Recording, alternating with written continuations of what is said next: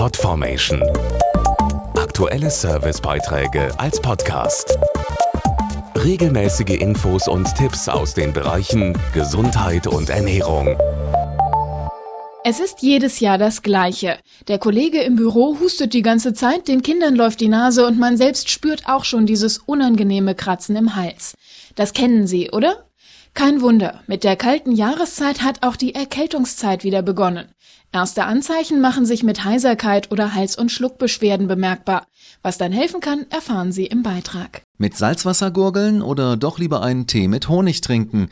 Welche Hausmittel sich bewährt haben, wenn es im Hals kratzt, verrät Apothekerin Monika Walter. Also ganz beliebt ist Tee, das tut gut und beruhigt den kratzenden Hals. Ein anderer guter Tipp ist Suppe, sowas wie Hühnerbrühe. Das versorgt mit Flüssigkeit und wärmt gleichzeitig von innen. Neben den traditionellen Hausmittelchen können bei Halsbeschwerden auch Präparate aus der Apotheke zum Einsatz kommen. Eine Möglichkeit sind sogenannte Lokalanästhetika.